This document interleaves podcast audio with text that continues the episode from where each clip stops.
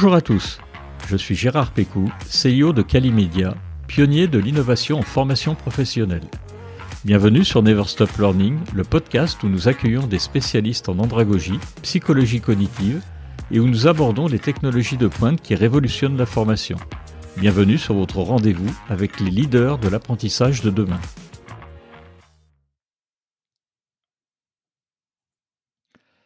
Bonjour et bienvenue à tous nos auditeurs. Voilà plusieurs mois que nous n'avons pas abordé le sujet des neurosciences dans Never Stop Learning, sujet qui est pourtant l'une des thématiques principales de ce podcast. En effet, je pense que les neurosciences sont un atout essentiel dans la quête de l'apprentissage continu, puisqu'elles nous permettent de mieux comprendre les mécanismes du cerveau et de l'apprentissage. Une pensée qui me semble partagée par mon invité du jour, Céline Fouquet, docteur en neurosciences, que je cite. Je crois sincèrement que l'un des éléments essentiel pour bâtir une société heureuse et épanouie réside dans le plaisir que l'on a à apprendre tout au long de la vie. Ce plaisir, si elle est nourrie dès le plus jeune âge, permet d'entretenir la curiosité et de voir dans chaque erreur, chaque défi, chaque échec, une occasion de progresser et d'apprendre. Cette citation est issue du dernier ouvrage Les neurosciences au service de la pédagogie, comprendre et activer les leviers de l'apprentissage et les clés de la mémorisation disponibles aux éditions Chenelière Éducation. Ouvrage dont nous allons parler tout au long de cet épisode et que vous trouverez dans la description du podcast. Bonjour Céline. Bonjour et merci de m'avoir invité. Avec plaisir. Est-ce que tu peux nous parler un peu de ton parcours, Céline? Qu'est-ce qui t'a amené à te passionner euh, pour les neurosciences et à écrire ce livre?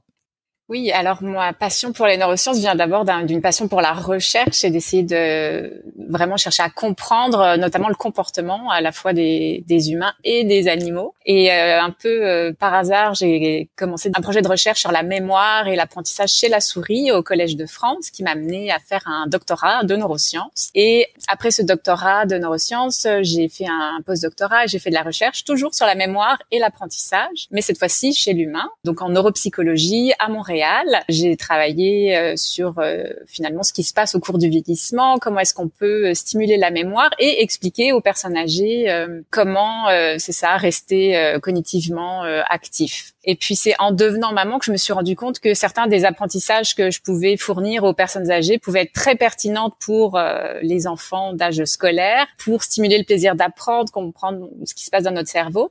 C'est en 2018 que j'ai commencé à donner des formations et des conférences sur le sujet, donc vraiment essayer de faire le lien entre les neurosciences et l'éducation.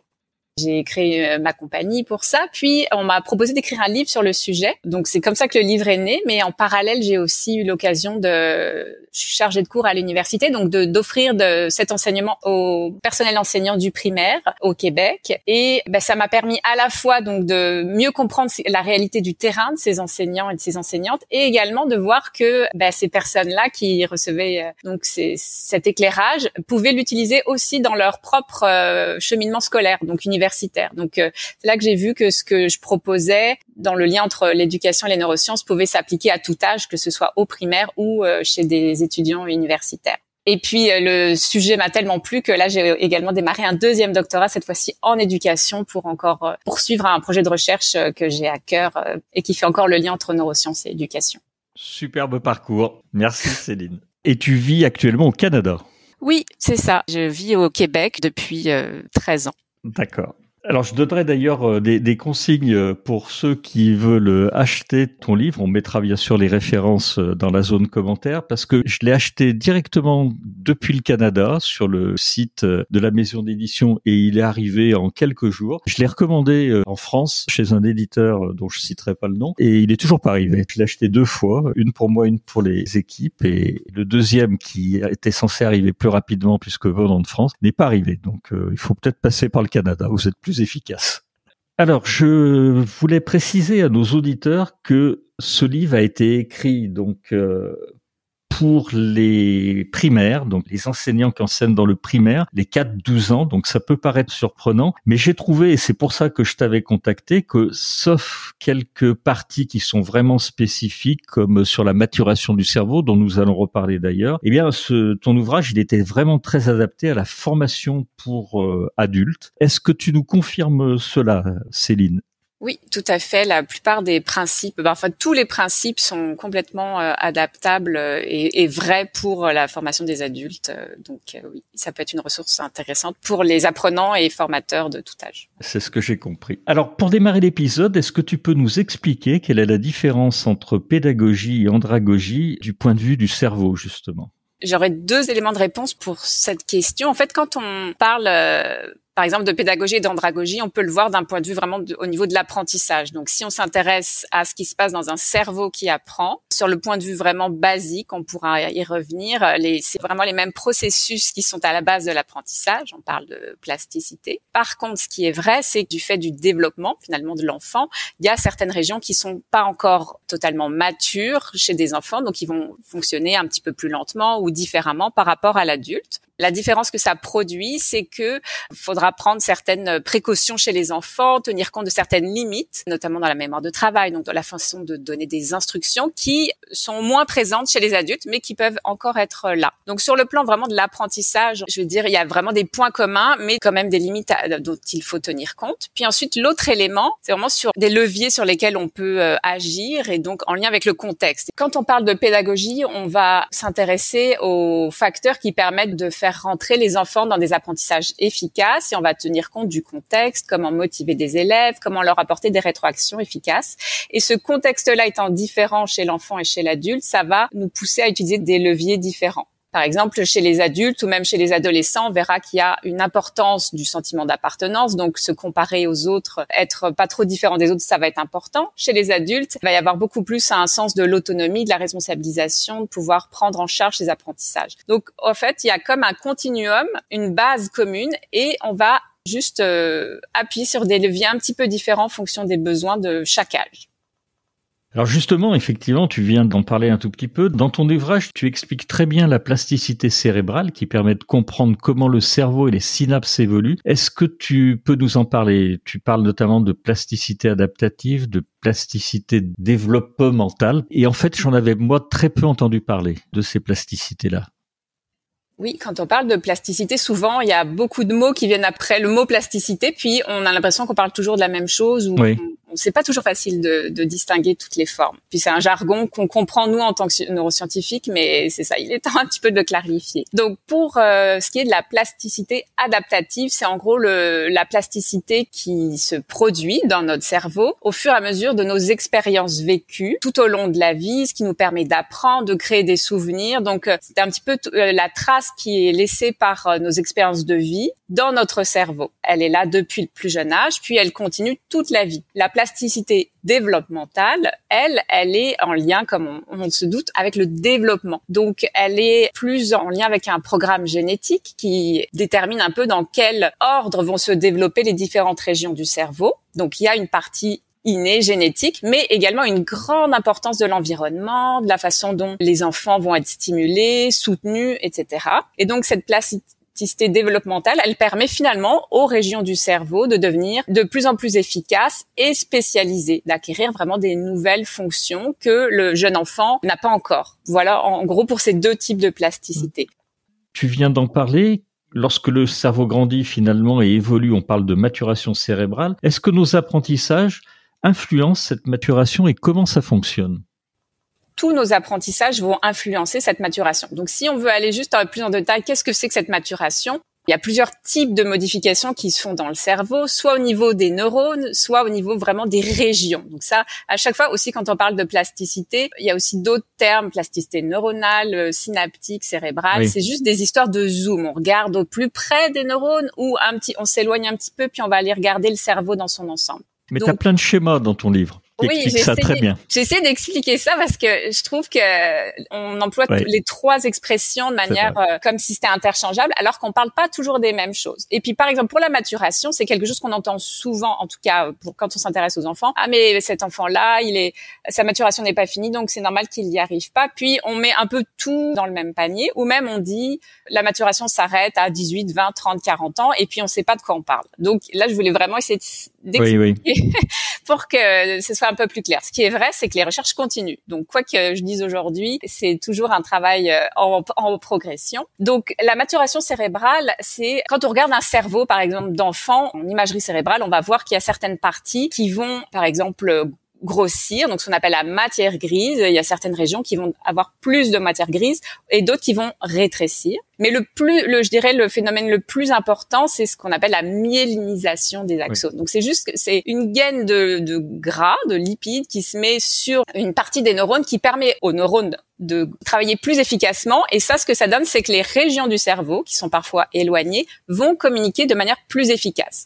Cette myélinisation est vraiment une étape qui permet aux enfants, puis aux adolescents, de réagir plus vite, mais également d'avoir des fonctions cognitives à la fois plus spécialisées et plus efficaces. Et une des choses qui est la, plus évidente, c'est par exemple la gestion des émotions, des impulsions, l'inhibition. Tout ça, c'est des phénomènes qui se produisent dans le cortex préfrontal, donc une région à l'avant du cerveau. Et cette région-là, elle est souvent décrite comme étant une région qui mature plus lentement, ce qui explique pourquoi ben, finalement euh, les jeunes enfants ont du mal à arrêter un réflexe ou ont du mal à parfois à être moins impulsifs qu'un adulte, etc.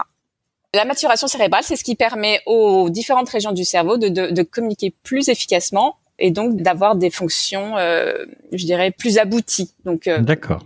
Tu dis euh, dans ton livre que apprendre, c'est modifier durablement notre mémoire en y ancrant des informations en lien avec une expérience vécue. Et tu nous rappelles qu'en neurosciences, on dit que l'on crée une représentation. Est-ce que tu peux nous en dire un peu plus sur ce qu'est une représentation et comment elle se construit? Une représentation, donc c'est euh, sur le plan de l'expérience, c'est euh, quelque chose que l'on vit, par exemple une personne que l'on nous présente, donc on va découvrir son prénom, c'est une expérience. Ah, je viens de rencontrer euh, cette personne dans la rue, une amie d'une amie. Et la représentation, eh bien c'est tout simplement un réseau de neurones qui va réagir à cette expérience.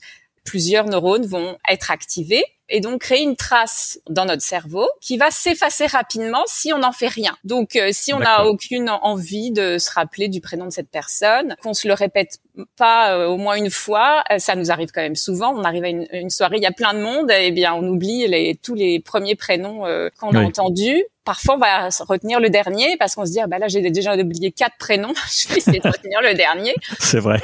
et voilà, notre représentation de, de qui pourrait être le lien entre un visage et un prénom a été effacée. Mais apprendre, c'est fixer ces représentations de manière durable dans notre cerveau et ça se fait donc par la plasticité qui permet de renforcer les connexions entre ces neurones. Donc, on a un réseau de neurones qui s'est activé. On veut qu'il puisse se réactiver une prochaine fois. Et donc, il y a différentes méthodes. Donc, ça, c'est tout le principe du livre qui explique les méthodes qui permettent de renforcer ça. On va y revenir un peu plus tard. C'est ça. Mais l'idée, c'est de se dire une fois que cette représentation, elle est créée, ce qui va se passer, c'est qu'en répétant ou en revivant l'expérience, eh bien, les chemins entre les neurones vont être plus faciles à réactiver. Donc, l'image qu'on donne souvent, c'est l'image d'un chemin qui se crée dans le cerveau, comme dans une forêt. Donc, la première fois qu'on entre dans une forêt qui n'a jamais, euh, dans laquelle personne n'est entré depuis longtemps, eh bien, c'est difficile. Donc, euh, il faut trouver son chemin. Puis, à force d'y passer, d'y repasser, le, la végétation se tasse et ça devient plus rapide. Donc, c'est exactement ça la représentation. C'est ce chemin qu'on crée dans cette forêt qui est notre cerveau et euh, qui permet d'aller plus vite finalement une fois qu'on l'a renforcé.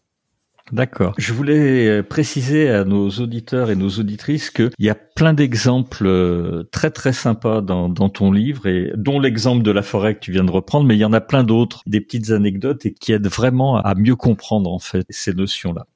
Il y a une chose qui m'a surprise. Je vais te poser euh, une question en deux. Tu as décrit dans ton livre quatre étapes de l'apprentissage et je vais te demander de nous les, les présenter. Alors, de manière synthétique parce que ça prend beaucoup, beaucoup de pages dans ton livre et c'est super intéressant. Et quand je les ai lus, je me suis dit, mais tiens, moi j'avais appris euh, les quatre euh, piliers de l'apprentissage qui ont été théorisés par Stanislas Dehaene et Olivier Houdet, qui sont l'attention, l'engagement actif, le retour sur erreur et la consolidation. Toi, tu en prends quatre. Alors, je voulais, un, que tu nous décrives euh, les tiennes, celles que tu as mis dans ton livre, et pourquoi, en fait, euh, tu n'avais pas repris les quatre piliers de l'apprentissage? Est-ce qu'il y avait une raison? Il y a des, il y a des nouvelles publiques qui ont fait ça? Dès la lecture, je me suis posé cette question, en fait. Donc en fait, les piliers de Stanislas Dehaene, ils sont toujours valables et ça reste des grands principes qui sont vrais.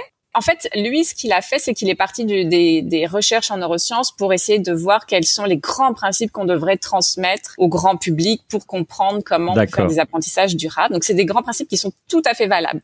Mon approche était un petit peu différente. Je suis partie de comment est-ce qu'on peut partir du point de vue de l'apprenant pour mettre en mots et mettre en lumière ce qui se passe dans le cerveau d'un apprenant pour qu'il comprenne quels sont les points importants qui se passent en lui quand il apprend et pour ne pas se décourager et comprendre ce qui est difficile et pourquoi il faut répéter et arriver à des leviers qui permettent de mieux mémoriser et de mieux apprendre. Donc en fait, mon, mon approche était plus dans l'opérationnalisation, finalement, de rendre ça plus euh, concret et c'est complètement complémentaire. Donc les piliers de, de, de Anne, ils sont, ils sont inclus dans le livre, mais je, les, je présente tout ça différemment. Alors, je l'ai compris parce que tu en reparles après de Stanislas Dehaene dans d'autres passages du livre. je me, je me suis bien dit que tu n'étais pas en conflit avec lui. T'inquiète, ne t'inquiète pas. Et puis ce que je trouve formidable, en tout cas, c'est que ce qu'il dit, ces quatre piliers sont vraiment hyper importants, mais d'un point de vue de l'élève ou de l'apprenant, mm. c'est pas toujours facile de de les mettre en œuvre. Je, vais clarifier ça tout de suite. Donc, pour ce qui est des étapes, les étapes, c'est ce qui se passe, et, ça, c'est basé sur la théorie du cerveau statisticien, notamment euh, promu par Stanislas Dehaene et d'autres neuroscientifiques. Donc, c'est c'est en fait issu de aussi de ces recherches, mais je trouve que le le, le dire de cette manière-là, c'est c'est parlant pour l'apprenant. Donc ce que les recherches disent, c'est que en gros, il va y avoir une étape de prédiction, c'est-à-dire que quand on est face à une situation quelconque où on va se poser une question, que ce soit dans un contexte de formation ou autre, notre cerveau, de manière assez automatique, il va essayer de prédire quelle va être la suite, soit la réponse à la question, soit la suite de la situation. Et donc ça, c'est vraiment un algorithme qui est présent en nous. Et à partir du moment où on fait cette prédiction, il est possible qu'on se trompe. Par exemple, imaginons que je me pose une question du type ah bah, quelle est euh, la sixième planète du système solaire? Je peux faire une prédiction et dire ah bah c'est Vénus. Et là, quelqu'un va me dire que je me suis trompé. Donc ça, c'est une erreur qui va permettre de modifier notre prédiction. On va la corriger à tout moment, donc, on va essayer de, de, faire une prédiction, donc savoir quelle est la bonne réponse, par exemple. Et quand on se trompe, on va recevoir un signal d'erreur qui va euh, nous indiquer à quel point on s'est trompé. Ce signal d'erreur va être utilisé par le cerveau pour se corriger. Donc, on se corrige notamment grâce à la rétroaction. Et euh, là, par exemple, ça, c'est en lien avec un des piliers de, de Anne, qui est le retour sur erreur. La rétroaction nous permet de savoir euh, ce qui est incorrect ou correct dans notre réponse, mais également, elle devrait nous aider à comprendre ce qu'on devrait changer finalement la prochaine fois pour que notre prédiction soit meilleure.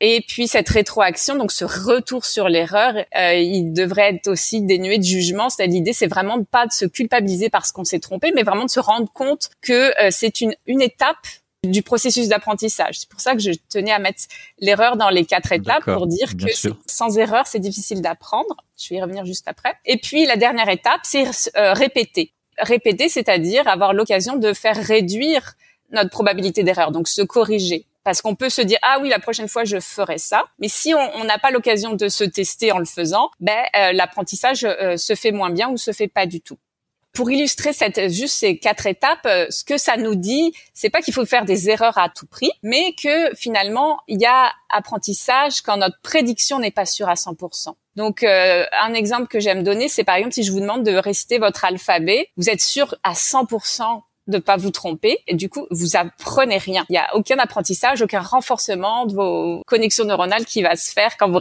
récitez votre alphabet. En revanche, si je vous pose une question et que vous êtes sûr à 70% d'avoir la bonne réponse et que vous avez la bonne réponse, vous pourriez vous dire, ah ben, j'ai pas fait d'erreur, donc j'ai rien appris. Mais vu que vous étiez pas sûr d'avoir la bonne réponse, vous avez quand même, en voyant que finalement vous aviez la bonne, vous avez euh, corrigez votre prédiction. La prochaine fois, vous serez peut-être sûr à 90% d'avoir la bonne réponse. Et ben ça, c'est un apprentissage. C'est pour ça que des fois, se retester sur des choses qu'on pense savoir, mais qu'on n'est pas sûr, ben ça permet quand même de renforcer un apprentissage.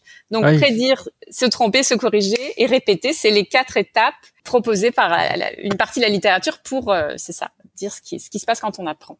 Non, non, mais c'est super intéressant parce que ça, ça a vraiment des applications. Alors pour le coup, dans le l'apprentissage des adultes, euh, quand on fait euh, au travers de questionnaires, dans, dans des séquences de e-learning ou, ou, en présentiel, et on, on, comprend mieux pourquoi. C'est important effectivement de faire répéter avec avec des questions. Et je savais pas que même si on avait de la bonne réponse, euh, si la prédiction était que de 70%, ben on apprenait, et on faisait de l'ancrage. Je viens de l'apprendre. Merci Céline. J'avais pas percuté non plus euh, dans le livre, donc merci pour cette info. Alors tu nous as parlé donc de, de ces étapes euh, très très claires et tu décris dans ton ouvrage qu'il y a d'autres euh, éléments à prendre en compte lorsqu'on veut renforcer les connexions synaptiques pour apprendre. Tu parles notamment des émotions, des associations, il y en a d'autres. Est-ce que tu peux nous, nous en dire un peu plus? Avec plaisir. Donc en fait, euh, les étapes que je viens de décrire, je dirais c'est la base, mais on a tous des exemples d'apprentissage qui ont été faits où finalement il n'y a pas eu forcément de répétition, par exemple. Donc là, c'est le pouvoir des émotions. C'est connu depuis longtemps que quand on a une émotion très forte, qu'elle soit positive ou négative, elle va renforcer le souvenir ou les connexions par un moyen autre que cette répétition qui renforce les connexions euh, des neurones parce que va y avoir ce qu'on appelle euh, des neuromodulateurs qui vont venir aider le souvenir à s'ancrer profondément. C'est pour ça qu'on a parfois une expérience va nous va rester en, en tête toute notre vie parce qu'on a eu une grande joie ou une grande peine ou une grande peur. Au-delà de ça, il y a des stratégies qui vont permettre de pas avoir besoin de autant répéter, en fait, de rendre l'ancrage, donc notre représentation dans notre cerveau qui va s'ancrer plus rapidement. C'est en effet faire des associations, par exemple, le fait de faire des associations d'idées euh, va nous permettre d'utiliser un, un, réseau de signification et qui est aussi un réseau de neurones beaucoup plus grand. C'est-à-dire qu'on aura beaucoup plus de chances de récupérer en mémoire une information si elle est liée à beaucoup d'autres informations dans notre cerveau que si elle est liée à une seule. Par exemple, si je prends l'exemple de la reconnaissance du visage et du prénom, si on arrive à lier le prénom de la personne à une autre personne qui a le même prénom et de faire des liens entre ces deux personnes, ben c'est sûr que on va mieux s'en rappeler que si on, se répète dix fois le prénom. Euh, juste après l'avoir rencontré. Donc ça, c'est le côté associatif de la mémoire. Mais euh, il y a également la curiosité, euh, donc le plaisir d'apprendre quelque chose de nouveau, qui sont des éléments essentiels pour se mettre dans un état idéal pour apprendre. Il y a une chose que je voudrais juste préciser avec toi, c'est que j'ai eu l'impression dans ton livre que on apprenait mieux avec des émotions positives que négative. Est-ce que c'est vrai ou est-ce que finalement, c'est plus agréable d'apprendre avec des, émotions positives, bien sûr, mais est-ce que finalement euh, l'ancrage avec des émotions négatives, euh, ça, marche aussi? Et est-ce que j'ai bien compris? Est-ce que c'est euh, c'est bien ça? Plus positif que négatif qui marche le mieux? Oui, il y a plusieurs éléments de réponse, mais pour ce qui est des émotions négatives, on pourrait par exemple, tout ce qui est lié au stress, à l'anxiété. Ah oui, d'accord. Voilà, montrer comme étant des inhibiteurs de et de la mémoire et des fonctions exécutives, donc nos fonctions qui nous permettent de raisonner, et de planifier, etc. Et de la mémoire de travail. Donc ça, c'est comme quelque chose qui va nous bloquer euh, quand c'est de manière un petit peu euh, un stress euh, qui arrive d'un coup, euh, qui nous bloque tout être stressé avant un examen, c'est pas forcément négatif. À la fois quand c'est chronique ou quand il y a vraiment des émotions trop négatives, là, ça peut bloquer. Il y a quand même un équilibre à avoir. Et moi, j'appuie beaucoup sur le, les émotions positives et le plaisir parce que je fais des liens avec le système de la récompense, en fait. D'accord. Dopamine. Voilà, tout ce qui est dopamine. Et donc l'idée, c'est vraiment de souligner que lorsque on trouve la bonne réponse quand on arrive au bout d'un apprentissage qui nous paraissait difficile, voire impossible à certains moments, eh bien, il y a un système qui est naturel et qui est formidablement fait, qui est celui de la système de la récompense, qui décharge une bouffée de dopamine, qui au-delà de la sensation de plaisir, qui est agréable, bah, va renforcer nos connexions, donc nos traces, nos représentations, nos souvenirs. Donc en fait, le plaisir et surtout le plaisir d'avoir réussi est un facteur qui est très positif pour la mémoire à long terme. C'est super clair, merci pour cette précision. Tu as parlé très brièvement de l'importance de vouloir apprendre et de développer un engagement actif euh, dans ma question précédente, ce qui était d'ailleurs des, des quatre piliers de Stanislas Dehaene. Au niveau du cerveau, comment ça fonctionne? Comment on peut favoriser cet engagement? Et là aussi, on est dans le cœur du sujet quand on fait de l'andragogie et qu'on a des adultes, mais j'imagine que pour les enfants, c'est un peu la même chose. Oui, tout à fait. en fait, l'engagement, en effet, c'est un des piliers de Han. Puis, euh, c'est ce que j'appelle en effet le vouloir apprendre. Et je trouvais important de le souligner parce que il y a énormément de stratégies qu'on peut offrir aux apprenants pour mieux mémoriser. Aussi, par exemple, l'autre euh, pilier de Dohan qui est l'attention. Pour être attentif, il y a des stratégies. Donc, on peut donner tout un panel d'outils, mais si la personne ne voit pas l'intérêt ou euh, se sent incapable de réussir, eh bien, il est peu probable qu'elle fasse l'effort d'utiliser tous ces outils qu'on peut leur offrir. Donc, pour moi, c'est cette première étape du vouloir apprendre, euh, donc de favoriser un engagement actif. C'est nécessaire pour donner l'envie d'utiliser des bonnes stratégies, mais également évidemment pour faciliter les apprentissages parce que un, cerveau engagé est un cerveau qui va mieux retenir. D'accord. Et donc, ce qui est intéressant, c'est que le, quand on parle d'engagement, donc euh, c'est ça revient souvent, euh, en tout cas dans, dans la littérature, à, la question euh, est-ce que je me sens capable de réussir? Et des recherches ont montré que avant de se lancer dans un apprentissage, on va se poser ce genre de questions. C'est à la fois est-ce que je me sens capable de réussir? Est-ce que l'effort demandé par la tâche en vaut la peine. Et si oui, eh bien je vais m'engager. Sinon, je vais je vais utiliser des stratégies d'évitement ou ne, pas essayer de me lancer dans l'activité. Partant de cette évaluation, est-ce que ça vaut le coup, oui ou non, de, de l'apprentissage? J'essaie de tirer des leviers sur lesquels on peut appuyer pour faire pencher la balance du bon côté, c'est-à-dire que les apprenants, ils aient envie de s'engager vraiment dans leurs apprentissages. Et donc, je, je, cite trois leviers qui sont donc se sentir intéressé. Donc là, il faut éveiller la, la curiosité de l'apprenant et aussi expliquer l'objectif pédagogique qui est derrière ce qu'on leur propose. Se sentir capable de réussir, c'est essentiel en soulignant les, à la fois les réussites passées, mais également les progrès. Et c'est aussi, en tant que formateur, très, très important d'offrir la possibilité aux apprenants de vivre des réussites signifiantes, c'est-à-dire qu'on va pas leur donner des choses trop faciles, puisque la réussite aura moins de sens si, et puis comme je l'ai dit, quelque chose qu'on est sûr de réussir à 100%, il y a peu d'apprentissage qui se fait. Donc il faut calibrer les tâches qu'on donne aux apprenants pour que euh, ce soit juste au-dessus de ce qu'ils sont capables de faire de manière euh, autonome et vraiment très facile. Et ça, ce calibrage, c'est un des éléments essentiels pour favoriser l'engagement. Donc, leur donner des tâches juste au-dessus de ce qu'ils sont capables de faire, ce qu'on appelle la zone proximale de développement. D'accord. Dans ton livre, euh, Céline, tu nous donnes plein de clés que, tu numérotes. Alors, on va pas pouvoir malheureusement dans ce podcast les, les, les passer, et puis il faut donner envie euh, aux auditeurs d'acheter ton ouvrage, donc euh, on va pas toutes les dévoiler, mais il y en a une qui m'a plus particulièrement intéressé, enfin elles m'ont toutes intéressé, mais je, je, vais surtout parler de la numéro 5. Pour favoriser un, un apprentissage durable, tu présentes une clé qui consiste à espacer les séances de réactivation au cours du temps il y a très longtemps, je crois que c'est au 19e siècle ou 20e siècle, tu vas me dire, il y a eu la courbe de l'oubli avec euh, Hermann euh, Ebbinghaus. Et là, j'ai été très surpris dans ton livre de voir qu'il y avait eu énormément de travaux. J'en avais pas vraiment conscience qu'il y avait autant de travaux. Tu cites plein de publications. C'est super intéressant. Et euh, je voulais te poser la question de pourquoi cette clé favorise la mémorisation, le fait d'espacer. Et on verra, je te poserai une, une autre question un peu plus tard. C'est pas si évident que ça à gérer l'espacement. Pourquoi euh, C'est ça, espacer, ça, ça peut être efficace. Déjà, espacer les séances d'apprentissage, c'est-à-dire qu'on les répète. Donc déjà, c'est de base, on va favoriser d'une certaine façon la réactivation de nos neurones. Donc, il va y avoir un renforcement à chaque fois qu'on espace, qu'on laisse passer du temps entre deux apprentissages, il y a aussi un, de la consolidation qui se fait durant le sommeil. Donc pendant qu'on dort, il va y avoir des réactivations, ce qu'on appelle des réactivations gratuites. Ça nous demande aucun effort. Notre cerveau, il va rejouer les scènes de la journée, donc notamment les apprentissages, et sélectionner les éléments les plus importants pour en, garder l'essentiel. Donc, quand on permet à notre cerveau de, de dormir, eh bien, il y a une, une consolidation qui se fait. Et l'autre chose qui se passe, c'est qu'on va permettre à certains éléments non essentiels d'être oubliés. Et euh, quand on, espace, il va y avoir vraiment une, consolidation. En fait, notre cerveau, quand on répète à des intervalles de plus en plus longs, assez longs, ce qui se dit, c'est que si c'est répété dans le temps, c'est que ça va m'être utile dans le futur. D'accord. Donc, donc ça lui permet de, sélectionner ce qui va être utile dans le futur. Et c'est pour ça que, par exemple, euh, réviser pendant quatre heures la veille d'un examen, ça peut fonctionner pour l'examen qui a lieu le lendemain. Par contre, un mois plus tard ou six mois plus tard, bah, on aura tout oublié parce que bah, notre cerveau, il aura bien compris que euh, vu que ça n'est pas répété dans le temps, bah, ça, ça a certainement peu d'intérêt à long terme.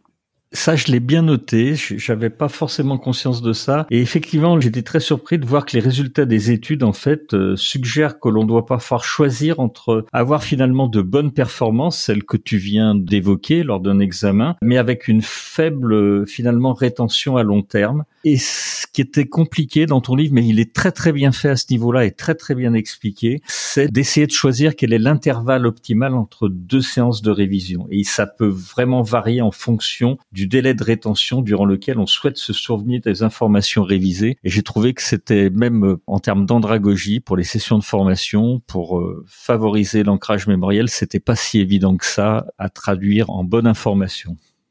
C'est sûr que on oppose souvent euh, le, le bachotage et le, ce qu'on appelle l'apprentissage distribué. L'autre élément qui est vraiment contre le bachotage, c'est que quand on reste longtemps sur la même information, notre cerveau il voit plus de nouveautés et il se désactive. Donc il est possible que sur par exemple deux trois heures de révision, bah, la dernière heure elle sert vraiment à rien parce que nos neurones ils ne sont plus activés parce qu'ils sont habitués, il y a plus de nouveautés, donc ils vont arrêter de faire leur travail. Pour ce qui est des performances, et là faut revenir par exemple en andragogie, à, quel est l'objectif poursuivi par les apprenants ou par la formation. C'est sûr que euh, si le but c'est d'avoir un examen et qu'on n'a pas beaucoup de temps euh, et que peu importe ce qu'on retient euh, un mois plus tard, bah, vous pouvez le bachotage, euh, ça fonctionnait pour beaucoup, beaucoup, beaucoup d'étudiants. Mais euh, ce qu'il faut se rappeler, c'est ce qui est vite appris et vite oublié. Et vite oublié, oui. Voilà. Pour savoir quel est l'intervalle optimal ou comment on doit organiser nos révisions, c'est sûr que la littérature, elle cherche encore des beaucoup de choses qui essayent de clarifier ça, mais il y a des grandes règles qui disent que, en gros, si on veut s'en rappeler, par exemple, six mois plus tard,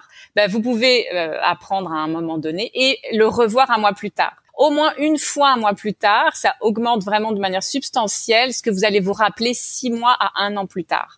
Et ça, ça dépend du type de formation que vous faites, mais j'ai beaucoup réfléchi à ça pour l'école primaire, mais le but, c'est de pas d'avoir trop de travail, d'augmenter le nombre d'heures d'enseignement, etc. C'est juste de répartir différemment. Donc se garder un petit peu de contenu pour un peu plus tard. Donc au lieu de tout donner dans une même semaine, on se garde 20% euh, du contenu, puis on, on y revient soit une semaine plus tard si on veut que ça soit retenu, euh, par exemple, euh, un mois plus tard, donc vous voulez que votre apprenant se rappelle un mois plus tard, vous faites un intervalle de huit jours, on va dire, ou euh, un mois plus tard, si vous voulez que ce soit retenu pendant six mois. Et donc cette façon de répartir différemment le contenu, ça rajoute pas de travail, c'est juste on, le répartit différemment. Puis sinon, on peut faire des capsules de mémorisation, c'est-à-dire revenir de manière ponctuelle sur un, un, contenu qui a été vu il y a soit une semaine ou il y a un mois.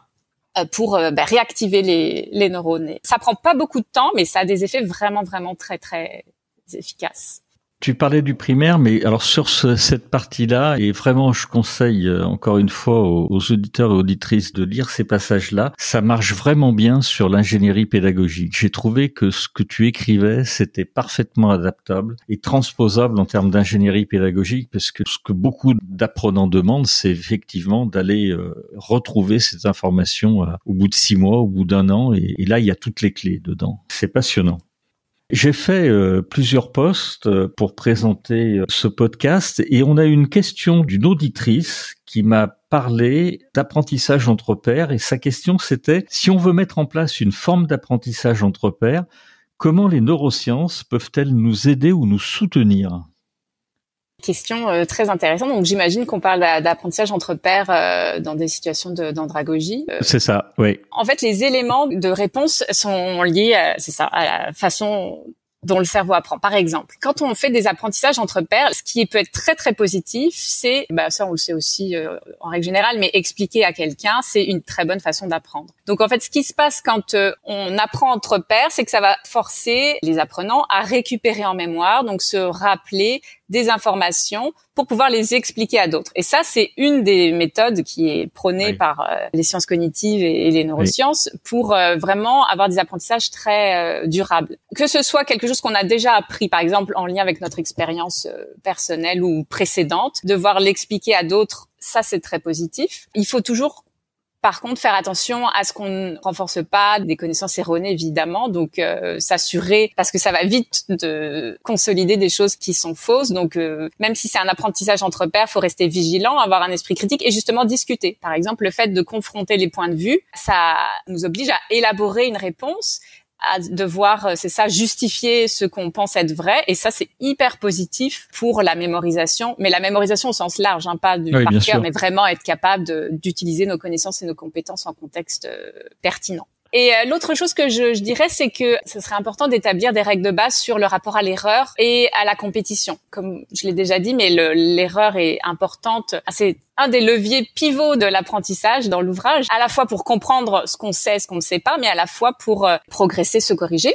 Faut que la, les relations entre les pairs soient dans une relation de confiance qui permet aux autres de faire des erreurs et d'apprendre. En fait, on peut apprendre des erreurs des autres. C'est très très positif. Ça a été montré aussi dans des études. Et la dernière chose, c'est l'aspect euh, évidemment coopération, compétition, où par exemple, euh, bah, c'est sûr que euh, quand on prend le temps plutôt que quand on veut être le premier à finir, bah, c'est beaucoup plus efficace pour les apprentissages à long terme.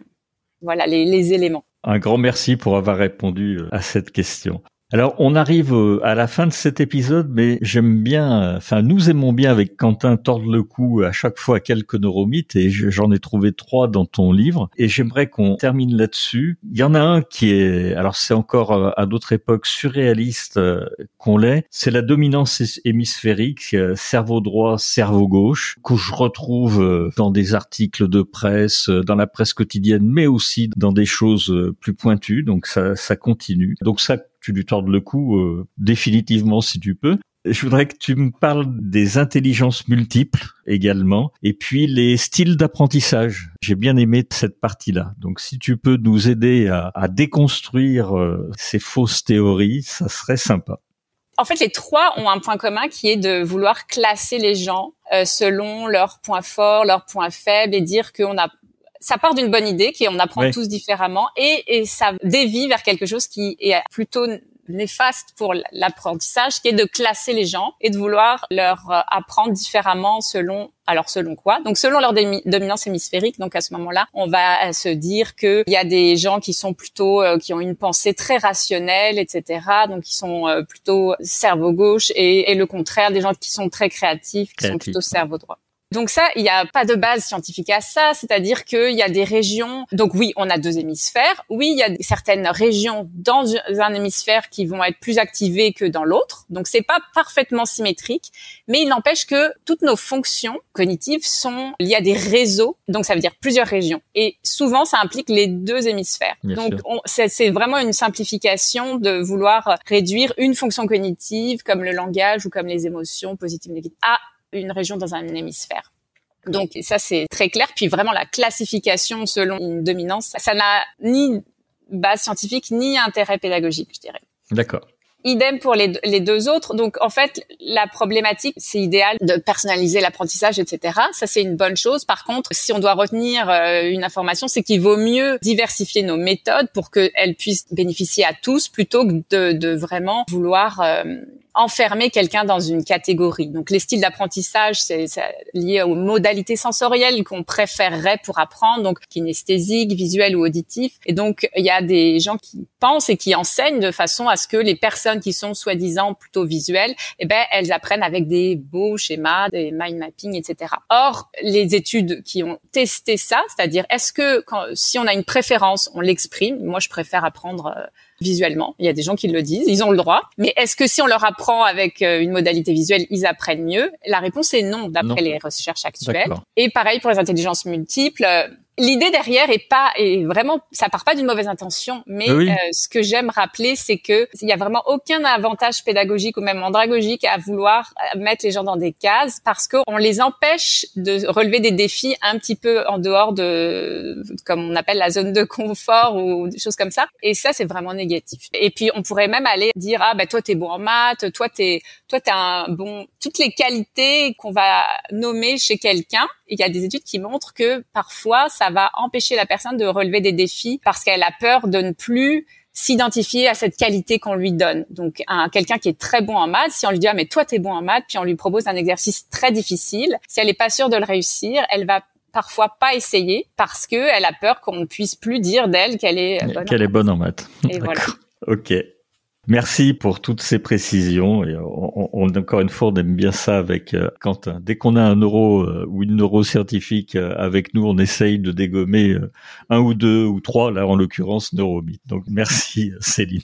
Alors, on est arrivé au, pour le coup au bout de ce podcast, donc je voudrais euh, remercier tous nos auditeurs et nos auditrices qui sont allés avec nous jusqu'au bout de cet épisode. Je voulais te remercier euh, tout particulièrement Céline pour la qualité de tes réponses. Je voulais rappeler ton livre, donc qui s'appelle les neurosciences au service de la pédagogie, comprendre et activer les leviers de l'apprentissage et les clés de la mémorisation. C'est disponible aux éditions Chenelière Éducation. Et si vous voulez l'acheter par le site euh, canadien, n'hésitez pas, il fonctionne très très bien. Donc, euh, et encore une fois, un très très grand merci euh, pour ton intervention, Céline. Merci à toi, Gérard. Merci beaucoup de l'invitation. C'était un plaisir.